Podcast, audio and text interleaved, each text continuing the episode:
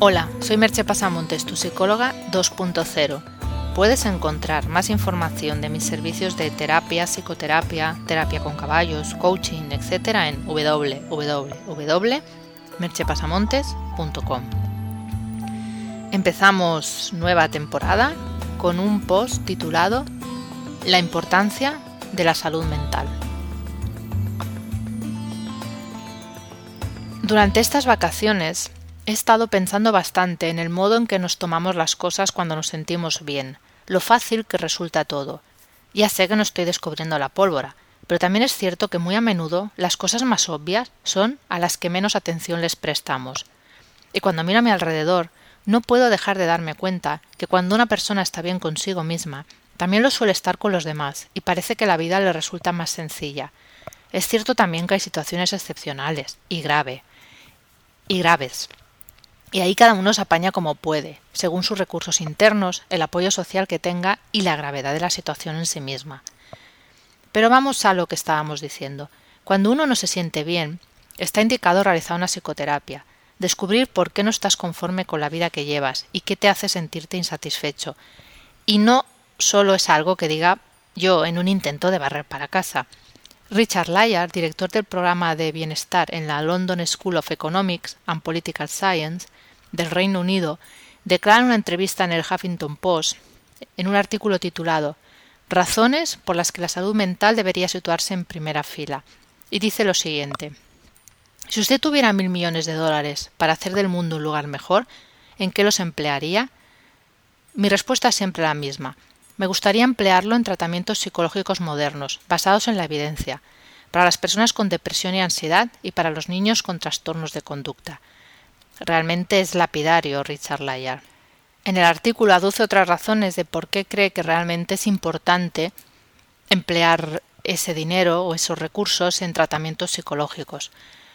Una de ellas es porque los trastornos de salud mental constituyen un problema masivo, con un grave impacto en la vida de las personas, Cito textualmente En los países ricos son la principal causa de pobreza, siendo responsables de más pobreza que la que produce cualquier enfermedad física.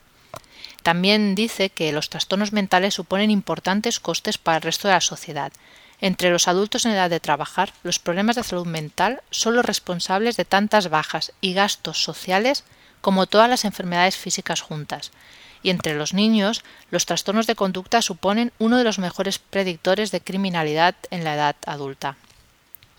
Además considera que el coste que pueden tener, porque evidentemente tiene un coste realizar los, tratamientos psicológicos, pero este coste comparado con los buenos resultados que se obtienen en la mayoría de los casos hace que en realidad no sea un gasto sino una inversión que se recupera en el corto y en el medio plazo. Y sí, evidentemente tendría que haber más recursos en la salud pública para ofrecer estos tratamientos, pero no es el tema central de este artículo, sino la importancia de realizarlos. También es cierto que para realizar estos tratamientos están surgiendo nuevas opciones como la psicoterapia online. En un estudio reciente, que podéis encontrar clicando en el enlace que he puesto en el post, se ha mostrado que la psicoterapia online tenía la misma efectividad en el tratamiento de la depresión, la depresión moderada, que la psicoterapia cara a cara, e incluso los pacientes del modo online mostraban menos síntomas en el largo plazo. Esta mayor mejoría parece que es debido a la posibilidad de releer lo enviado por el terapeuta una vez acabada la terapia, que influía en que todavía mejoraran más. Es obvio que un estudio no es concluyente, pero es bueno que se abran nuevas vías que además pueden abaratar los tratamientos y acercarlos a más personas.